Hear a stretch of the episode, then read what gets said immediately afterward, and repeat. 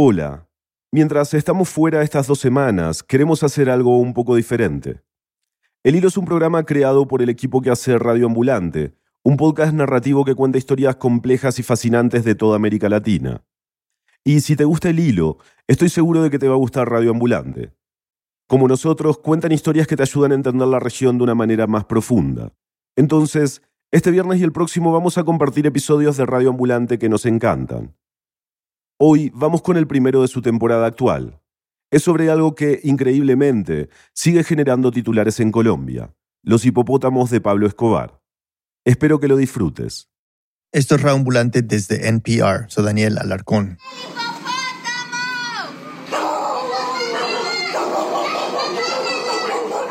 Este es un video publicado en mayo del 2019.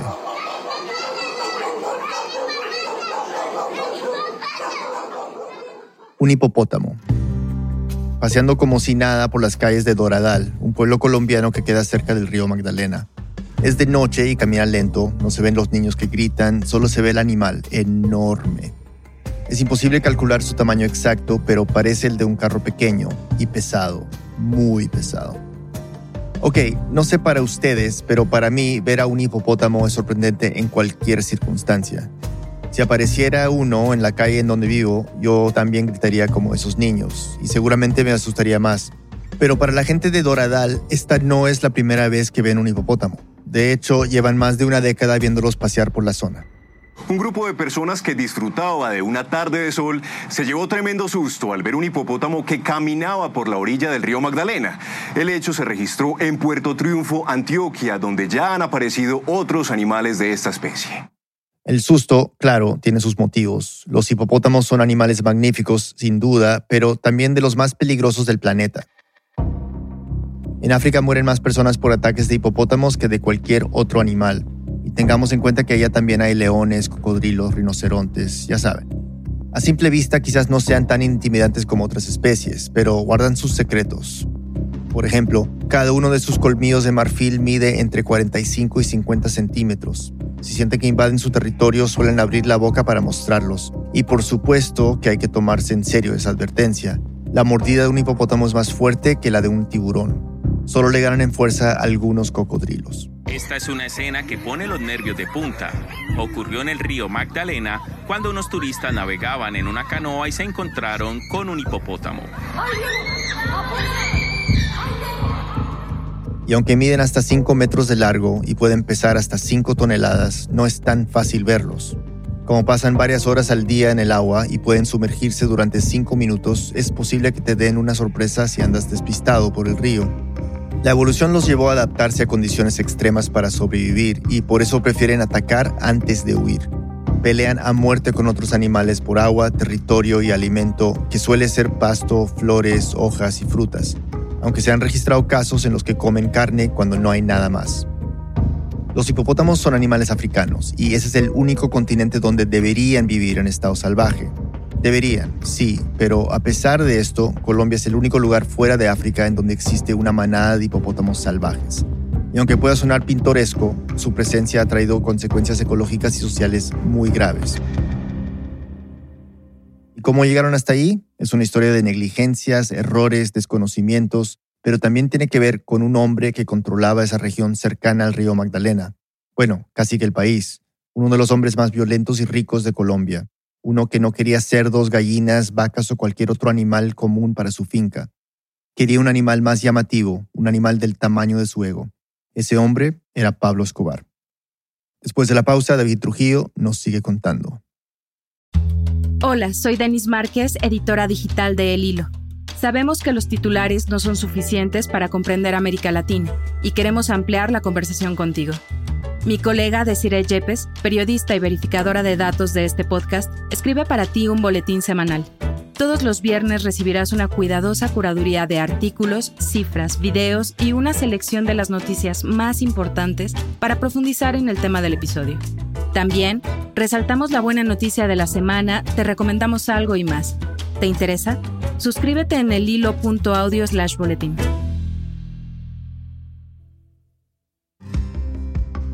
Estoy casi seguro de que han escuchado hablar de Pablo Escobar, pero en caso de que no, fue el narcotraficante más sangriento, poderoso y famoso de Colombia. uno de estos tipos acostumbrados a que sus caprichos se hagan realidad.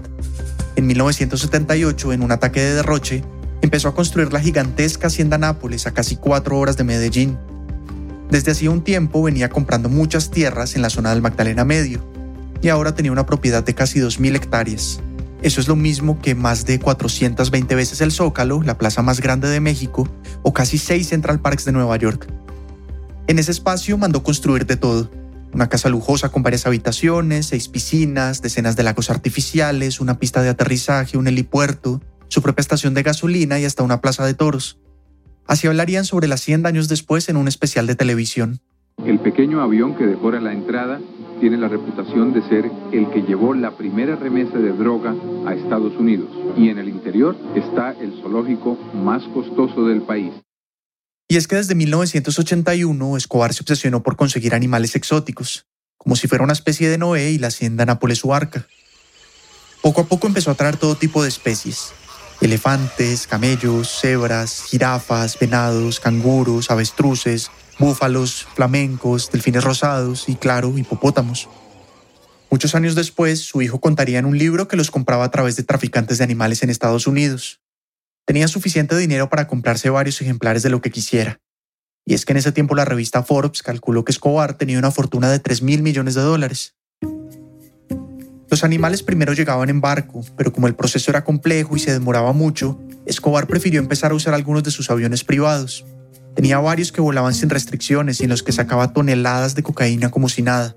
Ninguna autoridad se atrevió a regular la llegada de animales exóticos a la hacienda, pero se cree que alcanzaron a ser unos 1200. En esa época, Escobar consiguió cuatro hipopótamos, un macho y tres hembras. Como la mayor parte del tiempo se la pasan bajo el agua y viven en grupo, intentó replicar esas condiciones, así que destinó uno de los lagos para ellos. Hacia 1982 abrió al público ese zoológico enorme sin jaulas, donde los animales rondaban libres por las casi 2.000 hectáreas de tierra. Pero la hacienda Nápoles no solo era su lugar de vacaciones. Desde ahí, como dijimos, salían toneladas de cocaína hacia Estados Unidos. Pero en el día de ayer, en la finca Nápoles, fueron intervenidos y decomisados un helicóptero Hughes 500, un avión Twin Otter y cinco aviones o avionetas de cuatro o cinco pasajeros, tres, cuatro o cinco pasajeros. Para finales de los 80, cuando su imperio narco empezó a desmoronarse y las autoridades lo comenzaron a buscar por cielo y tierra, Escobar dejó de ir a la hacienda Nápoles. En televisión eran comunes anuncios como este. Se busca a Pablo Escobar. Recompensa 2.700 millones de pesos. Más de 3 millones de dólares de la época. Finalmente, en 1993, después de varios meses de intensa búsqueda, Extra. Ofrecemos en Caracol un boletín extraordinario de última hora. Sí, mucha atención, eh, tenemos información confirmada.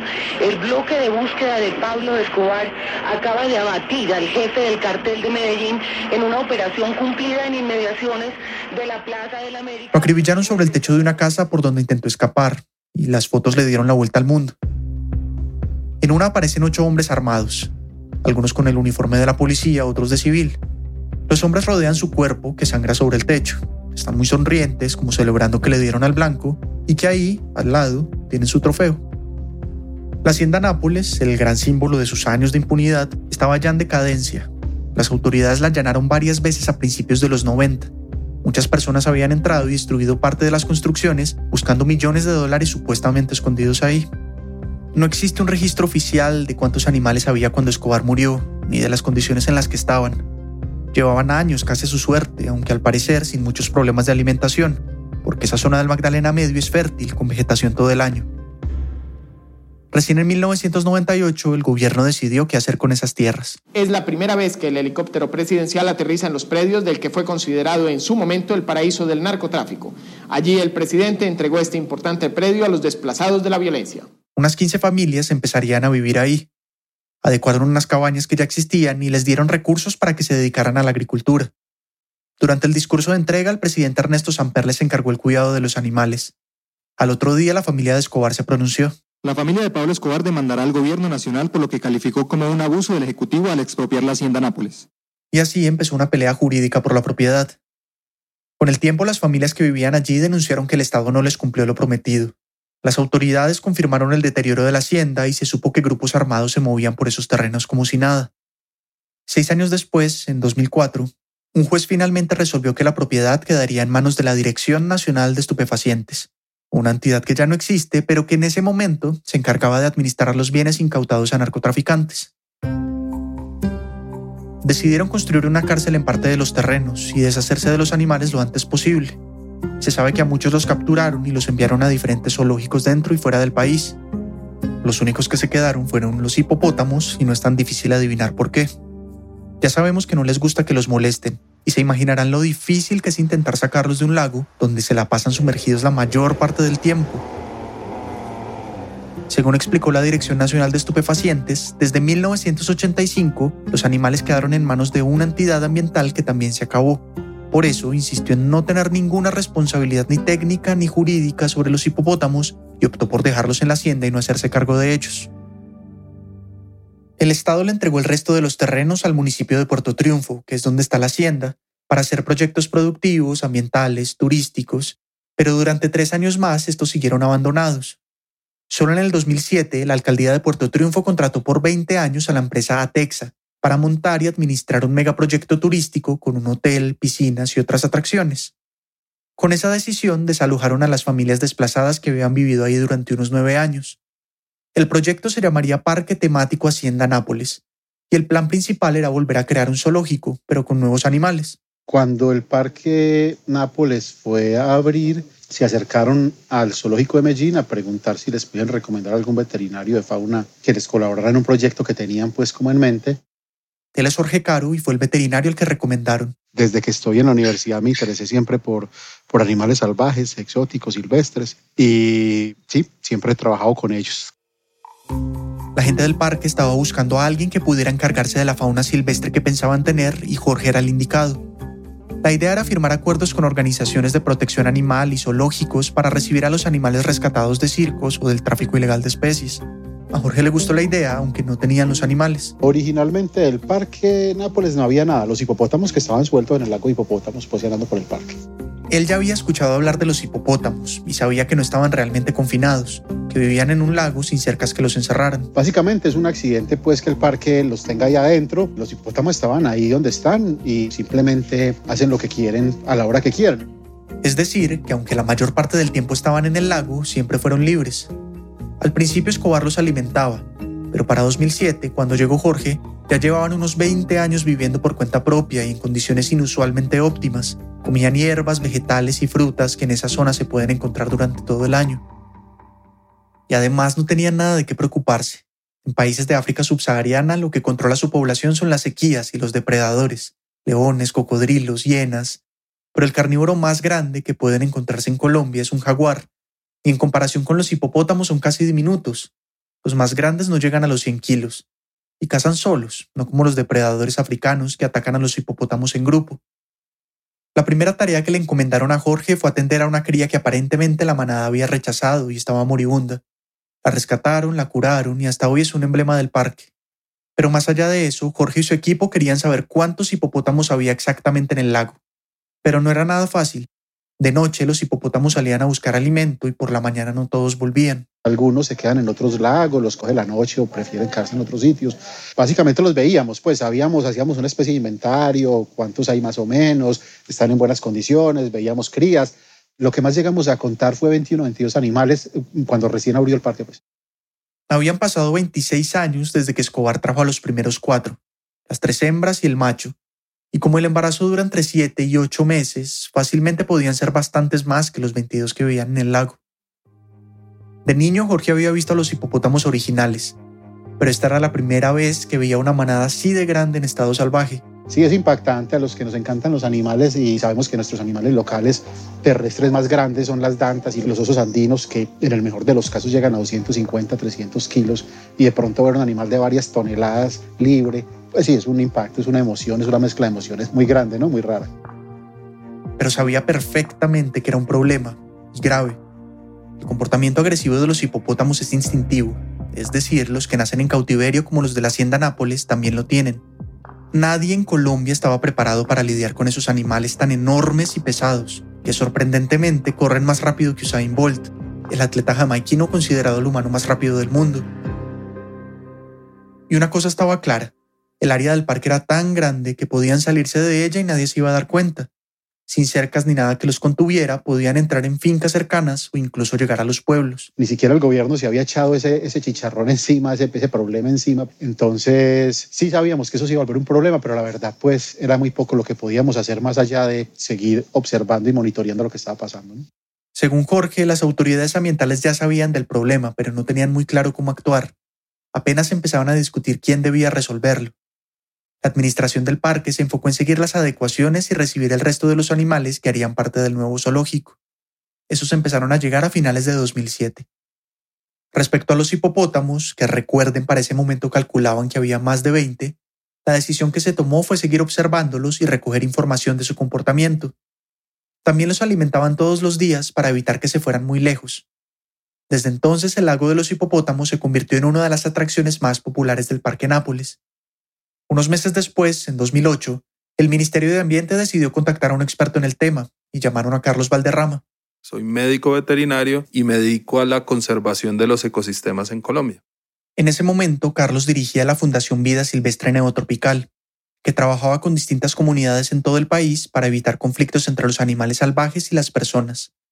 El ministerio lo llamó porque ya les estaban llegando reportes de habitantes de la zona del Magdalena Medio que decían haber visto un animal enorme y desconocido caminando cerca de los pueblos o nadando por los ríos. Solamente aparecía de noche, gigante, con unos grandes colmillos y que la gente le generaba cierto miedo. Muy rápido, Carlos y su equipo entendieron que se trataba de uno de los hipopótamos. Al menos uno estaba fuera del parque y las autoridades ya estaban recibiendo reportes de que se comía los cultivos, que atacaba al ganado y que hasta había golpeado barcas de pescadores.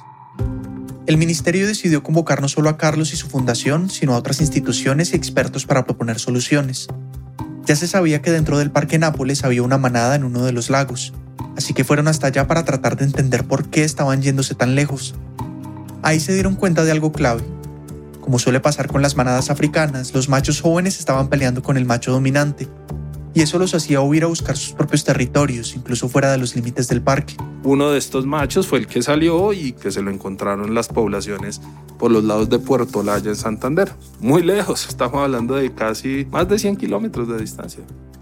También había reportes de que se había escapado con una hembra y una cría, así que las organizaciones acordaron ir a buscarlos en Puerto Laya y capturarlos.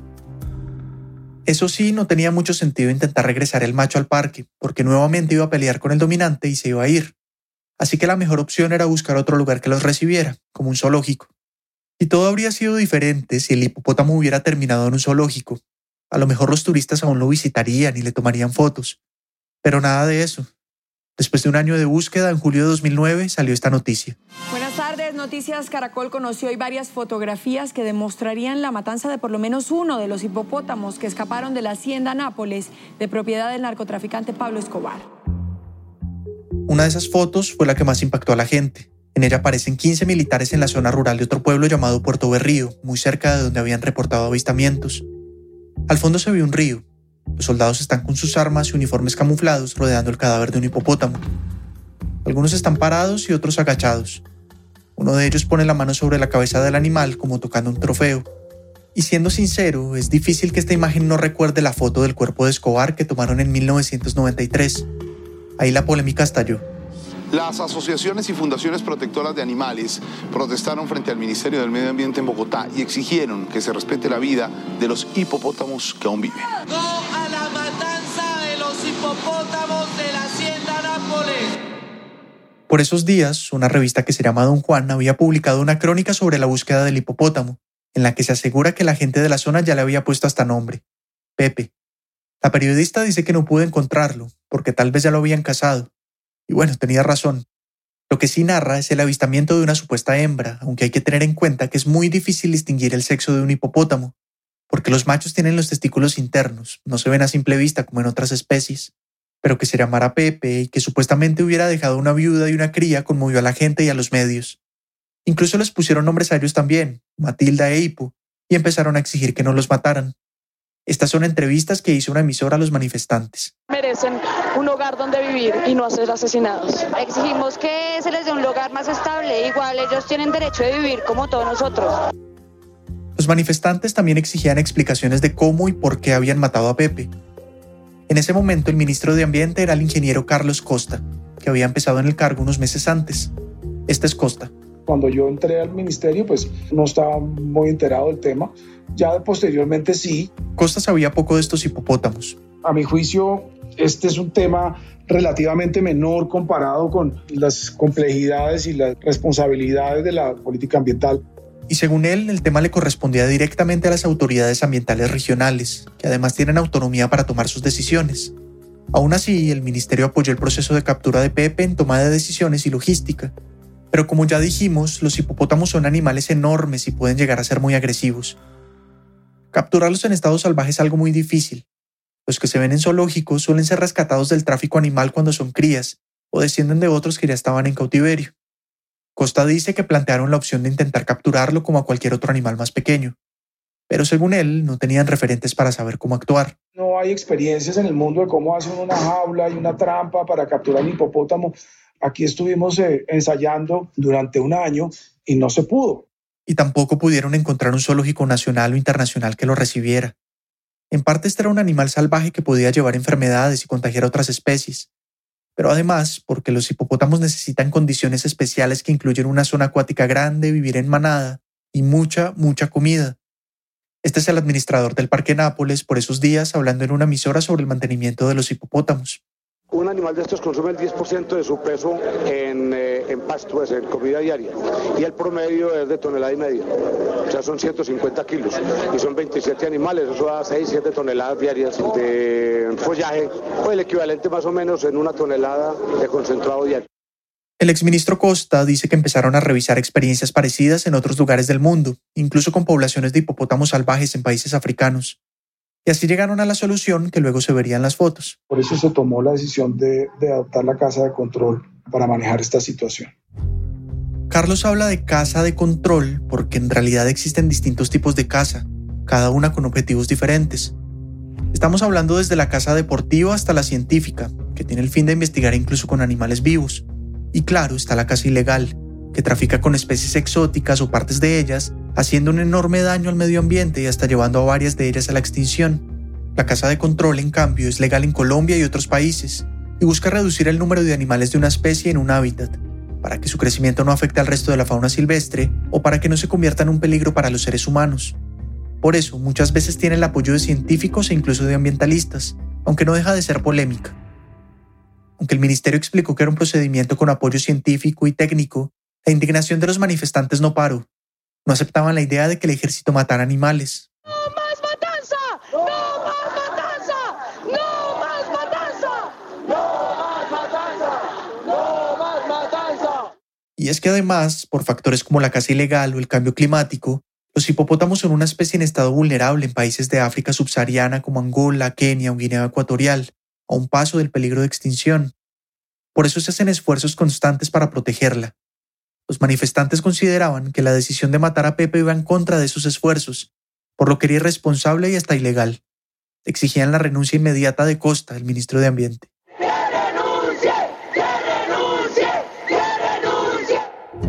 Con el paso de los días, la noticia de la muerte de Pepe empezó a aparecer en los medios internacionales y la polémica a crecer cada vez más. Bavaria, la compañía cervecera más importante de Colombia, se ofreció a pagar el sueldo de otros expertos que encontraran una salida diferente a la cacería. Y un zoológico se ofreció a recibir a Hippo y a Matilda si le garantizaban recursos para adecuarles un espacio. Incluso una revista llamó a hacer una manifestación en un parque de Bogotá, todos vestidos de gris y con tutú. La idea era replicar una escena de fantasía, la película de Disney de 1940, en la que salen unos hipopótamos bailando. Con toda esa presión encima, se inició una investigación. El objetivo del procurador Alejandro Ordóñez es determinar si hubo falta disciplinaria de quienes ordenaron la cacería y al mismo tiempo detener la orden de ejecución contra los animales. El 22 de julio de ese año, 2009, salió la noticia de que una autoridad regional involucrada en el procedimiento había publicado un informe de cómo fue la cacería. En realidad no habían sido los militares los que mataron a Pepe. Ellos se habían encargado de proteger la zona para no poner en riesgo a las personas. Los que habían disparado, decía el informe, eran dos cazadores contratados para eso. Este es un programa de una emisora de radio en el que hablan sobre ese informe. El informe entregado por Corantioquia revela la presencia de Federico y Christian Schneider, dos extranjeros que figuran como los representantes de la compañía automotriz Porsche en Colombia y quienes fueron los encargados de la cacería de Pepe. Sin embargo, el informe no menciona cómo fueron seleccionados o convocados. Pues sí, como si estuvieran en safari, pues de safari buscando al hipopótamo en Colombia. En el informe también decía lo que iban a hacer con el cadáver del animal. Textualmente el informe dice lo siguiente, Yolanda, la resolución mencionada a la disposición del o los cadáveres, recordemos que iban tras de Pepe y Matilda, que es la hipopótama, en donde las vísceras deberían ser enterradas y la carcasa, esto se refiere al cuerpo del animal, transportada para la colección privada del señor Federico Schneider en Bogotá. Federico Schneider, uno de los cazadores mencionados. En el programa los periodistas hablan también de otras fotos de la cacería de Pepe, que no fueron publicadas, pero estaban incluidas en el informe. Son terribles, Yolanda. Una de las partes más espeluznantes del informe es una fotografía que muestra cómo los hombres que participaron en la misión están haciendo incisiones en las patas del hipopótamo. Además, otra de las fotografías muestra cómo el animal iban con taxidermista a bordo en esta misión y fue desollado la parte posterior de la cabeza con el fin de que pues, fuera ya detallado para la colección. Para que la, puedan colgar en la pared. Para que la puedan colgar en la pared. Ese es el objetivo, además estaba dada la autorización. La polémica por la casa de Pepe estaba lejos de terminar, aunque la presión mediática llevó al ministerio a asegurar que no iban a casar a Matilda y a su supuesta cría hipo, aún había muchas dudas en el aire. Incluso un periodista de un periódico importante empezó a especular cuál había sido el verdadero interés detrás de la decisión de casarlo. En el mercado negro, el marfil mueve millones de dólares y sigue siendo un negocio oscuro muy difícil de combatir. De ahí la pregunta del periodista, ¿dónde estaba la cabeza de Pepe y sus colmillos de marfil? El 23 de julio se supo dónde estaba la cabeza de Pepe. Dos días después salió esta nota en televisión. Los vecinos de una finca en Huasca, Cundinamarca, empezaron a notar un fuerte olor. Solo los más imaginativos dieron con el origen. La cabeza del hipopótamo, Jessy Vaquero. Pues María Cristina, fuimos hasta Huasca a ver la fosa en donde está la cabeza de Pepe.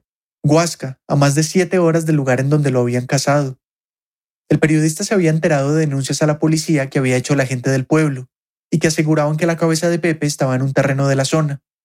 El mal olor indicaba que había algo grande enterrado ahí. Noticias 1 llegó hasta el lugar donde solo había un caballo, una casa vacía y este hueco tapado con ramas, en donde reposaría el cráneo del mamífero de más de dos toneladas de peso. Aparentemente los vecinos del sector no sabían nada de Pepe, pero sí del dueño del terreno. Carlos Valderrama.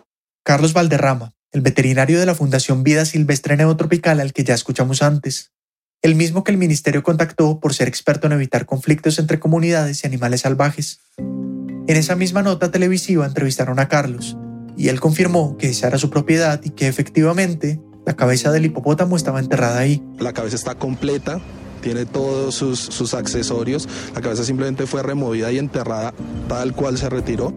También dijo que no se trataba de un trofeo para los cazadores, como se había especulado, sino que sería donado a un parque museo a las afueras de Bogotá, el Parque Jaime Duque. Aunque no aclaró la razón por la que se tomó la decisión de exhibirla, sí explicó por qué tenían que enterrarla.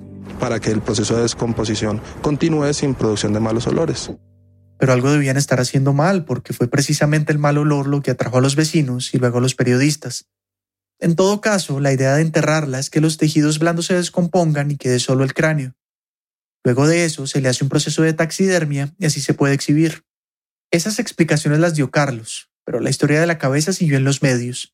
El 27 de julio, uno de los cazadores fue entrevistado por primera vez en un programa de radio, el mismo que, según el informe, iba a recibir la cabeza para su colección privada. Es don Frederick Fall Schneider, es el hombre que mató a Pepe.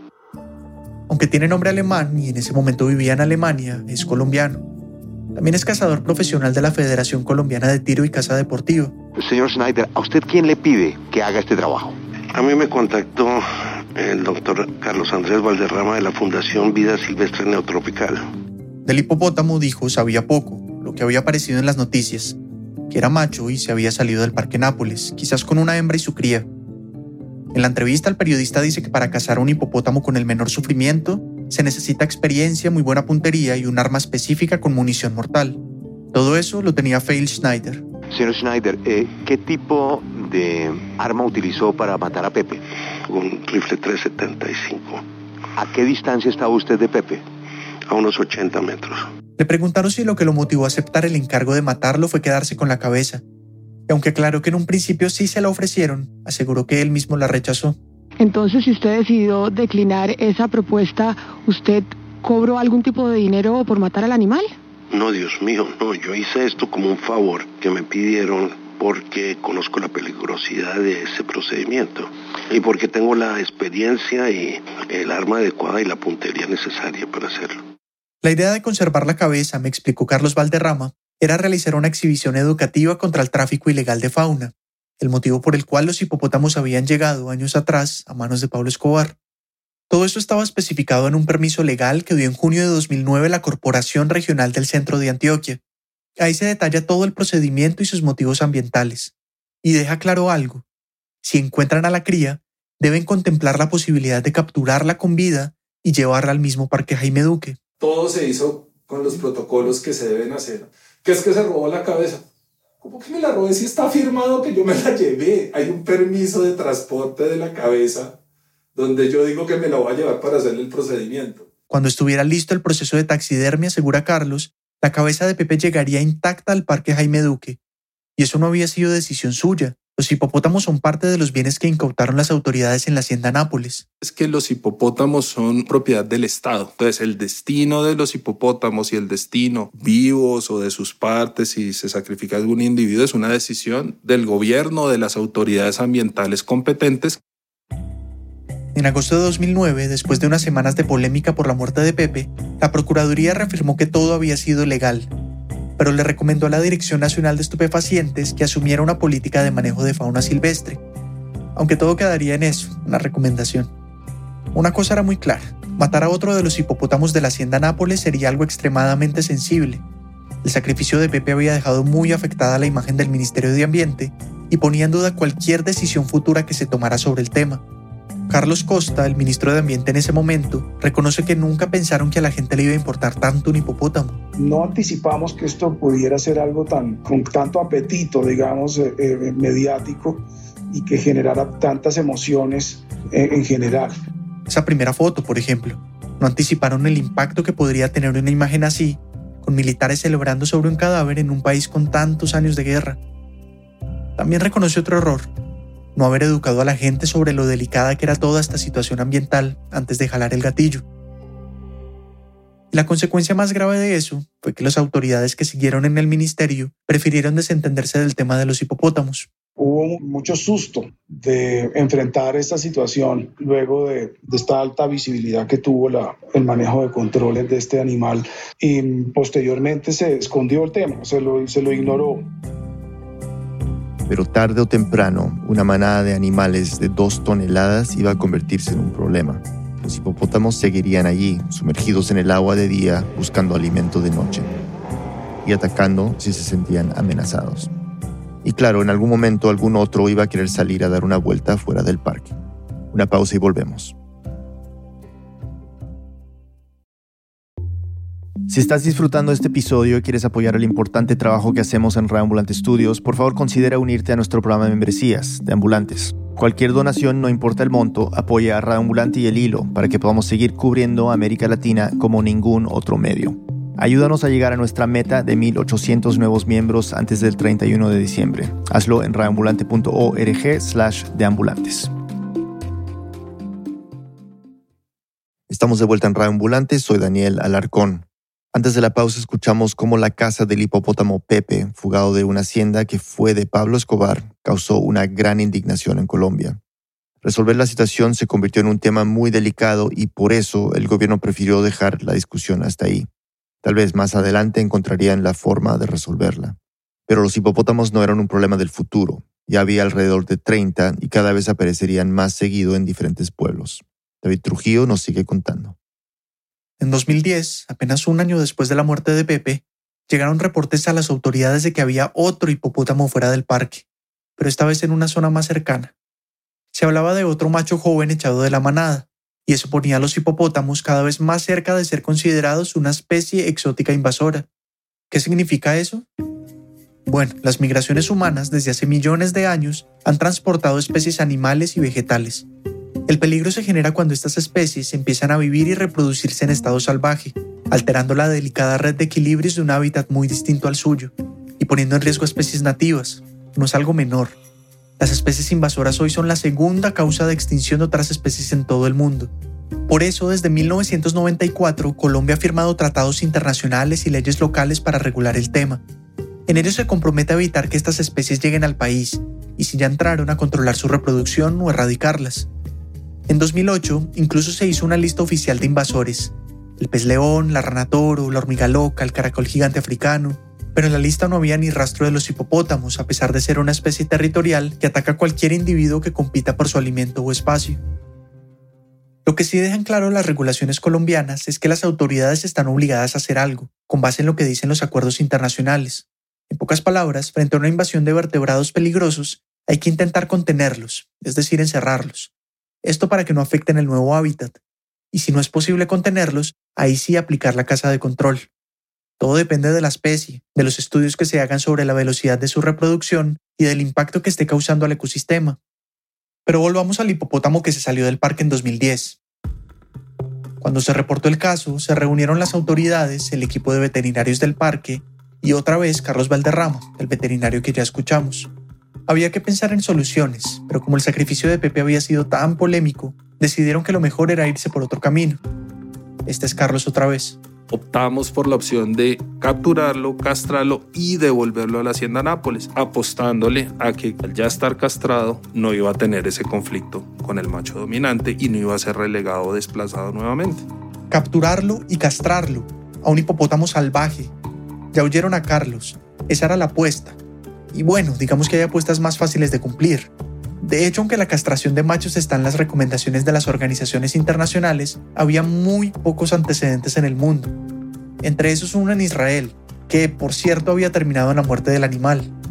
Y es que el riesgo no era solo para los que se iban a animar a meterle bisturí a esas dos toneladas de fuerza dormida, también lo era para el propio hipopótamo. Con la cantidad de anestesia que tenían que darle, fácilmente podían matarlo.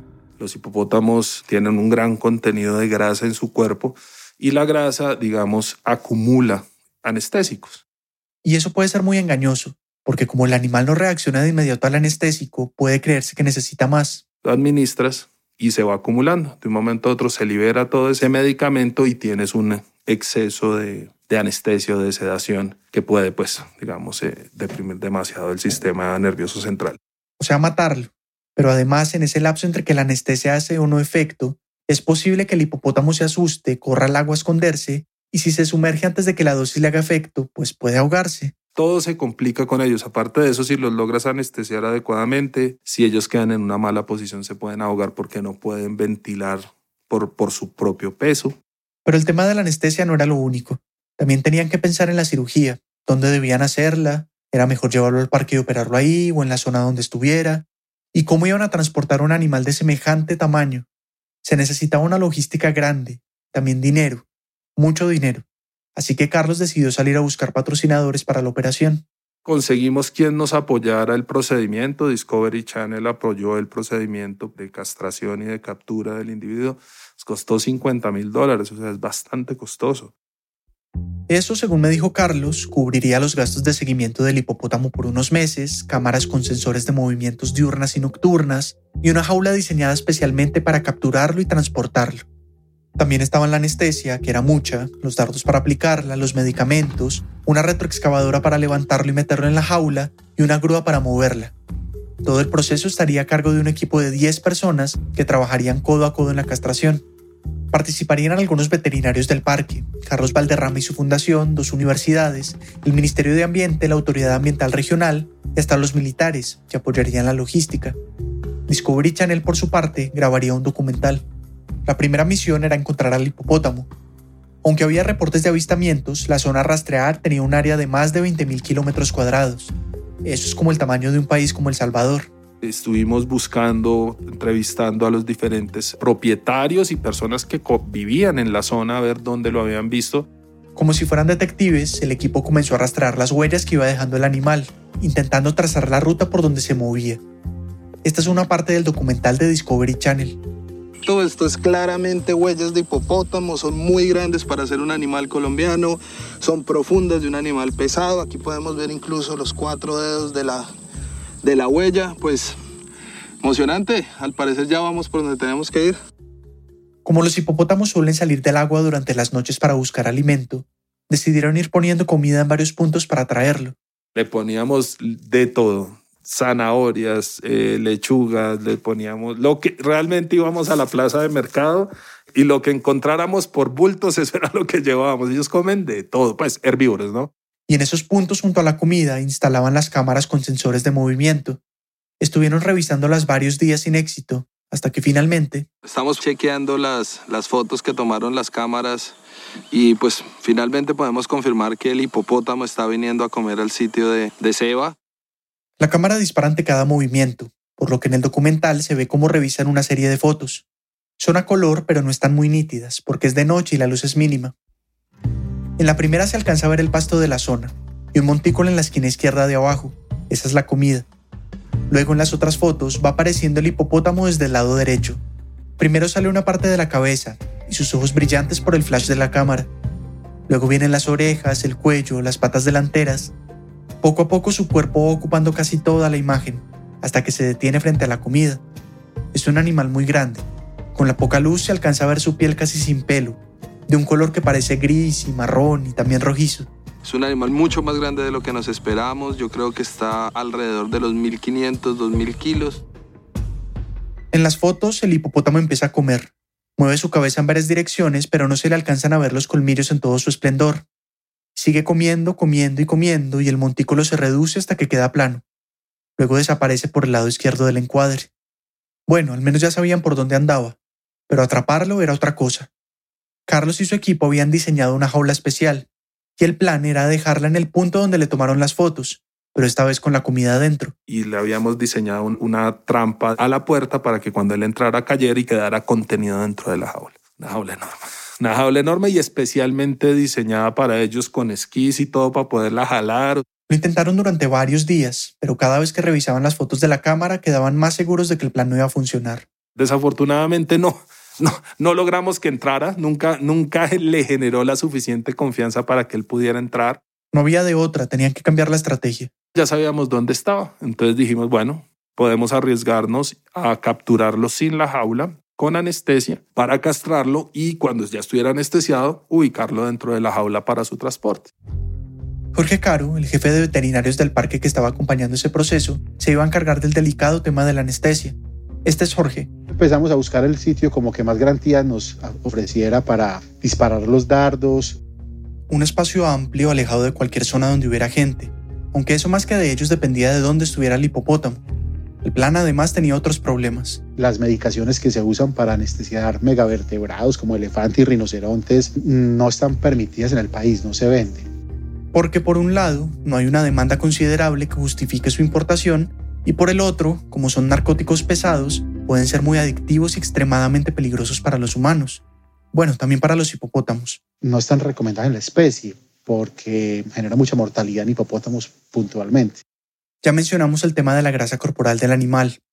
Jorge había estado revisando estudios que se habían hecho en otros zoológicos del mundo. Con base en eso y en las recomendaciones de expertos africanos en hipopótamos, escogieron un cóctel de productos que había en el mercado nacional para sedar al animal. No dejaba de ser riesgoso, pero era la única opción que les quedaba. Para ese momento ya llevaban entre 3 y 4 meses de seguimiento al animal, y como había pasado con Pepe, Matilda e Hipo, el equipo ya le había puesto nombre al hipopótamo fugitivo. Lo llamaron Napolitano en honor a la hacienda. Cuando finalmente lo encontraron, habían pasado varios días desde que la cámara le tomó las fotos. Estaba en un lago pequeño, cerca de ahí, pero cuando se intentaron acercar, Napolitano se alteró. Empezó a batir la cola en señal de advertencia, botando excremento, y hacía movimientos de amenaza como si los fuera a perseguir si no se iban de inmediato. Decidieron dejar el procedimiento para el día siguiente, pero cuando ya estaban preparados para empezar, el hipopótamo no apareció sino hasta el final de la tarde, cuando ya se estaba oscureciendo. Tenían que aplazarlo un día más, pero para que el animal no se volviera a perder, el ejército hizo un cordón de seguridad y lo estuvo vigilando toda la noche. Tenían que proceder cuanto antes o seguiría escapando. Y como ya empezaba la temporada de lluvias, el terreno se inundaba cada vez más así que empezaron a las 5 de la mañana del día siguiente. Napolitano seguía muy nervioso. Un hombre a caballo que ayudaba en el procedimiento empezó a agitar un trapo para hacerlo salir del agua, y Napolitano se lanzó a embestirlo. Por fortuna no lo alcanzó, y el vaquero lo atrajo hasta un espacio más seco. Jorge, el veterinario del parque, ya lo tenía en la mira de su rifle que tenía dardos con anestesia. Pero el primer dardo rebotó por la piel gruesa de Napolitano. Jorge lo intentó varias veces, se fue acercando despacio, se escabulló detrás de un matorral y apuntó con el rifle. Disparó. El dardo le dio justo en el cuello al hipopótamo. Un tiro perfecto. Entonces Napolitano, un poco confundido, empezó a correr, lo que todos temían. El animal se metió al agua y fue un problema terrible seguir dardeándolo ahí porque seguía necesitando más dosis para anestesiarse. Empezó a flotar un poco como la nalga del animal. Entonces me, me subí en el brazo de la retroexcavadora, me levantó como dos o tres metros en el aire, ahí quedé mejorando y le pude asestar ya un buen dardo. Carlos Valderrama, de la Fundación Vida Silvestre Neotropical, estaba ahí coordinando todo el proceso y ya empezaba a preocuparse. Si lo seguimos anestesiando ahí metido en el lago, pues se, se nos va a morir. Ya llevamos una hora y no salía del lago. Por suerte, el equipo llevó unos montoncitos de pólvora envueltos en papel que habían comprado para hacer ruido por si en algún momento el animal atacaba a alguien. Con eso podían asustarlo y que se alejara. Pusimos las papeletas al borde, se asustó y se salió del lago y ahí el veterinario le logró poner otra dosis anestésica. Y ahí ya él sucumbió al anestésico y se quedó quieto, muy cerca al lago, pero ya en tierra firme. Napolitano intentó escapar, pero ya tenía dos dardos encima y se desplomó con la cabeza erguida. Aún hacía fuerza para parpadear cuando Jorge le dio un último disparo de anestésico. El hipopótamo trató de pararse, pero ya no pudo. Unos minutos después se quedó dormido completamente. En ese momento los veterinarios se pusieron manos a la obra, lanzándose sobre el animal para amarrarle las patas y el hocico. Mientras tanto le canalizaban las venas para inyectarle analgésicos, antibióticos y más anestesia. Después lo levantaron con la retroexcavadora y lo metieron dentro de la jaula. Una vez que estuvo ahí, al fin comenzó el procedimiento quirúrgico. Los veterinarios, recordemos, tenían que abrir el cuerpo de Napolitano porque los testículos de los hipopótamos son internos. Entrar a buscar esos testículos en la zona inguinal fue otro trabajo fuerte. Entonces, digamos, era incómodo y sobre todo que las estructuras son muy fuertes, muy grandes. Normalmente una castración dura 15 minutos, media hora. Por grande que sea el individuo, en esta nos demoramos una hora y media. Sacaron los testículos, que son tan grandes como mangos, y los suturaron. Parecía estar respondiendo bien a la anestesia. Los signos vitales parecían estables. O sea, todo estaba saliendo como esperaban. Lo que seguía era moverlo al Parque Nápoles. Un helicóptero de la Fuerza Aérea se encargaría de levantar la jaula con un arnés. Serían entre 3 y 5 minutos de vuelo, más o menos, pero era la primera vez que hacían algo así. Como ellos me lo decían, eh, nosotros hemos transportado cargas del mismo peso, pero nunca un animal vivo. Cuando tú estás llevando en un helicóptero una carga y la carga se mueve, el mismo movimiento de lo que llevas cargado es el doble en el helicóptero. O sea, como que cada paso era más difícil. El piloto del helicóptero no estaba muy seguro de que la hazaña fuera a resultar bien y exigió que le garantizaran que no se iba a despertar en pleno vuelo. Pero solo había una forma de estar seguros, más anestesia. Era una decisión difícil, pero no podían dejarlo ahí, fuera del parque. En el documental se nota la preocupación de Jorge Caro. Anestésicamente estamos ya pasados del tiempo que quisiéramos eh, tener anestesia al animal, todo en función de la seguridad del vuelo. En un momento pide a los militares que se apuren lo más que puedan. Dentro de todos los protocolos de seguridad, les pediría un poquitico de premura porque tenemos el animal se nos está pasando el tiempo anestésico. El animal se está pasando del tiempo anestésico, dice. Se podía morir, así que muy rápido engancharon la jaula y autorizaron el despegue. Gancho de carga, transporte hipopótamo hacia la hacienda Nápoles. Pax 07, kilogramos 300, carga externa. Era un momento crítico. Cualquier error de cálculo, así fuera mínimo, podía mandar el helicóptero quién sabe a dónde y resultar en un accidente fatal. El helicóptero se elevó y poco a poco el arnés enganchado a la jaula se fue tensando. Todos miraban nerviosos al animal dormido. Al final la jaula se levantó del piso y el helicóptero empezó a avanzar. Era un primer paso, pero todavía faltaban más de tres minutos de viaje. Estaba haciendo demasiado calor, el animal era muy pesado y el helicóptero después de despegarse empezó a recalentar. A recalentar en pleno vuelo. En la desesperación, el piloto del helicóptero amenazó con soltar la jaula. Imagínense un hipopótamo de ese tamaño, en caída libre, desde cientos de metros de altura, en una jaula. ¡Boom! Hasta ahí llegaba todo. Era una locura, pero para el piloto era eso, incluir al helicóptero y a la gente adentro en esa caída. Carlos Valderrama, el veterinario de la fundación, estaba muy nervioso. Mientras hablaba con el piloto, se asomaba por una de las ventanas para ver cómo estaba Napolitano. Jorge Caro, el encargado de la anestesia, miraba fijamente la jaula desde una abertura en el piso. No hacía nada más, ni siquiera hablaba ni se movía. En pleno vuelo solo le pasaba una cosa por la cabeza. Yo pienso que más bien nos matamos con el hipopótamo, pero yo no quiero ver caer ese hipopótamo desde acá, ¿qué tal? Ya quedaba poco, el piloto aceleró. Finalmente la hacienda ya se veía más o menos cerca, entonces pues le puso ahí toda la velocidad posible, ya se vio la pista de la hacienda y logramos aterrizar pues sin inconvenientes. Muy rápido revisaron que Napolitano siguiera vivo. Solo estaba dormido, pero tenían que despertarlo ya. Así que Jorge corrió a la jaula a ponerle una inyección de joinvina para reanimarlo. De inmediato el animal se incorporó, después de haber estado sedado durante más de tres horas. Se veía muy bien. Taparon la jaula con unas telas negras para que no se estresara más. Cuando lo subieron a la grúa se levantaron las llantas de adelante por el peso. Pero bueno, por lo menos ya no estaban en el aire. Una vez la estabilizaron pudieron manejar hasta el sitio donde lo iban a liberar, muy cerca del lago donde estaba la manada. Napolitano estuvo tranquilo. Ya era de noche. Fue un procedimiento bastante largo. Empezamos a las 5 de la mañana y lo liberamos a las 7 de la noche. Nos tocó esperar, él ya estaba levantado, ya estaba bien parado y lo liberamos. Y él salió caminando, se metió al lago y se quedó durante más o menos lo que nos dijeron fue como dos días en ese lago. Luego Napolitano se unió a la manada sin problemas. Una de las pocas castraciones registradas de un hipopótamo salvaje contra todo pronóstico había sido un éxito. Con el tiempo los veterinarios del parque le perdieron el rastro. No tenía marcas evidentes y es difícil distinguir a un hipopótamo de otro. Pero en general son animales muy resistentes a las heridas y tienen un sistema inmunológico fuerte. Lo más probable es que haya seguido bien. Sin embargo, aunque la historia de Napolitano había tenido un final feliz, el método había sido muy difícil para que se convirtiera en la solución al problema. Aprendimos mucho de la experiencia, nos dimos cuenta pues que si bien se podía hacer, era tremendamente complicado, costoso, riesgoso impredecible una cantidad de situaciones, de variables que, que podían afectar el resultado drásticamente y que en muchas situaciones simplemente no era viable. Un año después de la castración de Napolitano, en 2011, el Ministerio de Ambiente publicó un nuevo plan para manejar a las especies exóticas invasoras, y esta vez sí puso a los hipopótamos en la lista. El plan contemplaba varias opciones, incluyendo la erradicación, pero el tema seguía siendo muy sensible, en 2012, tres años después de la muerte de Pepe y el escándalo de su cabeza, una sentencia de un juzgado prohibió que mataran a la hembra y a la cría que supuestamente habían salido del parque con él. Nada de permisos ni recomendaciones para casa de control. Las autoridades tenían que garantizar su captura y reubicación. La sentencia hablaba sobre esos dos animales en específico, aunque nadie sabía cómo eran o si habían existido realmente.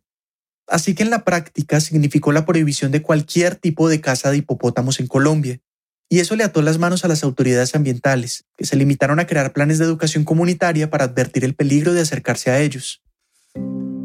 A la manada principal intentaron contenerla dentro del parque lo más que se pudiera, tratando de delimitar el lago y las zonas por donde se mueven dentro del parque con mármol, arbustos, alambres de púas y cercas eléctricas. También siguieron alimentándolos, pero no es suficiente, claro. No es lo mismo encerrar hipopótamos que vacas o cerdos y además confiar que no tumbarán la cerca. Se han castrado 10 machos jóvenes dentro del Parque Nápoles, que son menos agresivos y más fáciles de controlar. En 2018 llevaron uno de sus animales a otro zoológico, una operación que terminó costando alrededor de 5 mil dólares. Además de ese, aseguran que han reubicado otros cuatro.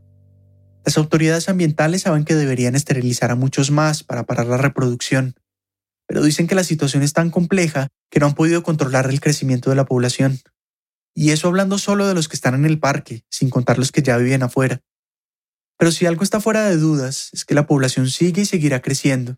Carlos Valderrama lo compara con una película muy famosa. Es un Jurassic Park en, potencia, claro que sí. O sea, es todas esas películas que vemos que sale de control de una población, con todas las implicaciones que tiene eso para el ambiente y pues por una población de este tipo en, en un país como el nuestro. La diferencia con Jurassic Park es que ahí al menos los dinosaurios estaban en una isla, había un océano que no los dejaba llegar al continente.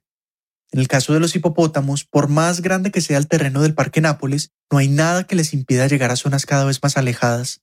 Jorge Caro, el jefe del equipo de veterinarios del parque, dice que es una situación que no tiene ni con qué compararse. Yo pienso que Colombia es tan excepcional en todo que hasta en este caso en particular es, es, una, es una circunstancia totalmente macondiana. Pues Colombia es el único país del mundo que tiene un megavertebrado de varias toneladas como especie invasora. Desde la castración de Napolitano en 2010 han aparecido varios reportes más de avistamientos. y noticias como esta de julio de 2018. Habitantes de dos veredas limítrofes entre Puerto Triunfo y Puerto Nare en Antioquia se encuentran preocupados por la ferocidad que muestran dos hipopótamos cuando pasan cerca de ellos en sus canoas. Esas noticias en general se quedaban en lo de siempre, la curiosa historia de los hipopótamos colombianos. Pero el 11 de mayo de 2020, Luis Enrique Díaz Flores, un campesino de 43 años de edad, sería la primera persona atacada en Colombia por un hipopótamo. Los hechos ocurrieron en zona rural de Puerto Triunfo, Antioquia. En esa nota entrevistaron a un testigo de lo que pasó. Estábamos fumigando en el potrero y el muchacho fue a recoger el agua del caño. Y cuando venía con el timbo allá para acá me pegó un grito. El hipopótamo, entonces yo boté el motor y arrancamos a correr juntos. Pero desgraciadamente el hipopótamo le echó mano a él, cogiéndolo en la boca y sacudiéndolo para lado y lado. El hombre estuvo en shock por 15 días, pero sobrevivió. Al día siguiente salió la noticia de que otra persona había sido atacada en la zona, solo que esta vez no resultó herida. Impulsados por estas noticias, un grupo multidisciplinario de científicos colombianos se preguntó cuántos hipopótamos había y cuánto podía crecer esa población si se seguía reproduciendo sin control. En enero de 2021 publicaron un artículo en la revista científica Biological Conservation. Ahí demostraron, usando modelos matemáticos, que hoy existen alrededor de 100 hipopótamos en Colombia. Pueden ser un poco más, tal vez un poco menos, pero lo más sorprendente es su proyección. Teniendo en cuenta las condiciones óptimas en que viven, para la década de 2030 podría haber, escuchen bien esta cifra, más de 1.400 hipopótamos moviéndose por el país. Hasta podrían llegar a la costa del Mar Caribe. Y eso, advierte la publicación, podría desatar grandes daños ambientales. Su gran tamaño influye en los ecosistemas. Con los años sus pisadas pueden ir cambiando la forma de los ríos y lagos y dañar los fondos acuáticos, además de que sus excrementos alteran la composición de las aguas que compiten muy fuerte con otras especies en los hábitats que ocupan. Muy seguramente algunas como el manatí antillano, que vive en el río Magdalena, no van a sobrevivir.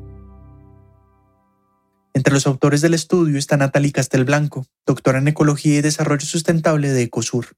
No es una problemática sencilla, es un problema con muchísimas aristas, que es un dolor de cabeza para las entidades de gobierno, para, para los científicos, para todo el mundo está siendo realmente un desafío muy grande en conservación.